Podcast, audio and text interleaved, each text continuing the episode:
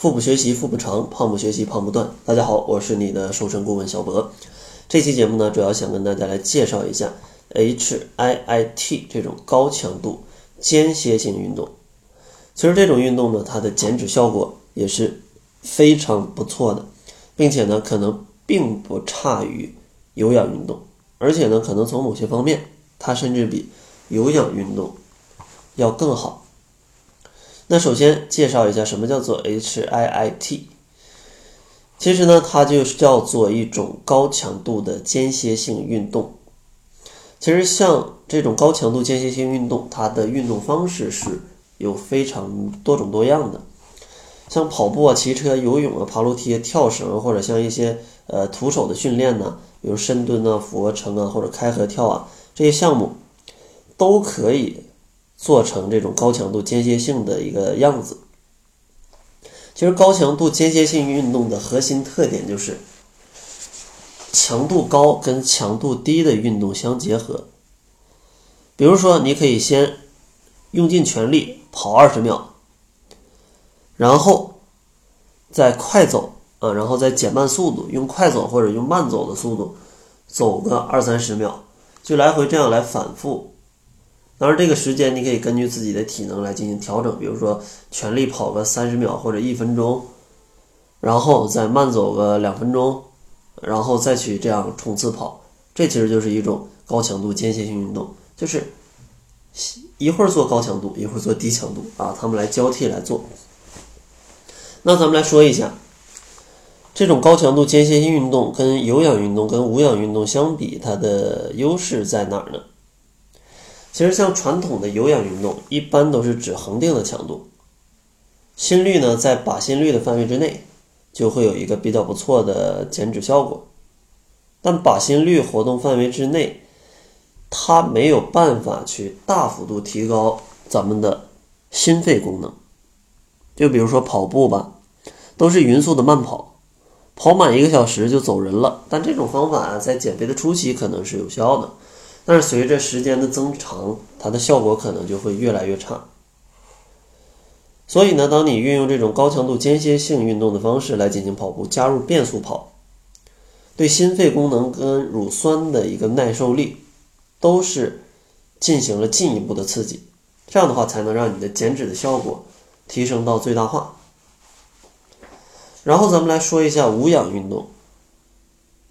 其实传统的无氧运动，它可以增加肌肉。所以啊，采取这种大重量局部的训练方法，训练一段时间之后，肌肉就可能在这种休息的过程当中去增大。但是呢，它相对来说减脂的效率就比较低。另外呢，传统的无氧运动对于心肺功能并没有什么太强的提高，而这种高强度间歇性运动可以算是无氧跟有氧的一个结合。可以提升你安静时的脂肪氧化率以及总体的新陈代谢。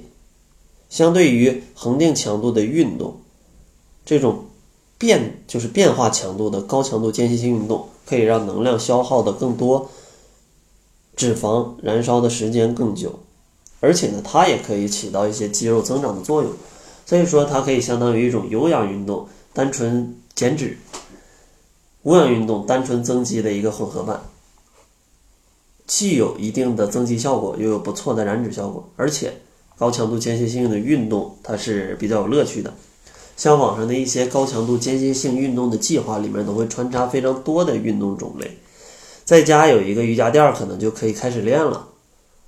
而且呢，一般就二十分钟左右，不用像有氧运动坚持个四十分钟。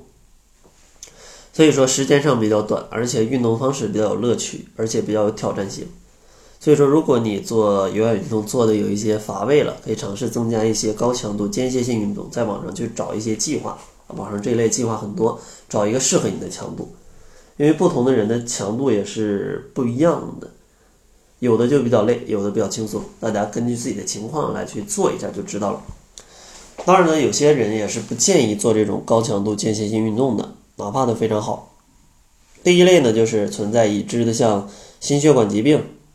包括心脏或者外周血管或者脑血管疾病，或者像存在这种肺脏疾病的人群，对吧？像哮喘这类不行，或者存在一些代谢疾病的也不可以，或者说轻度运动啊，它可能就会出现一些气短啊、眩晕呐，这类人群也不行。或者说一些阵发性的呼吸性困难人群也不太适合这种剧烈的运动。或者说像你的脚踝水肿啊，或者说是心动过速啊，这类人群也不太适合。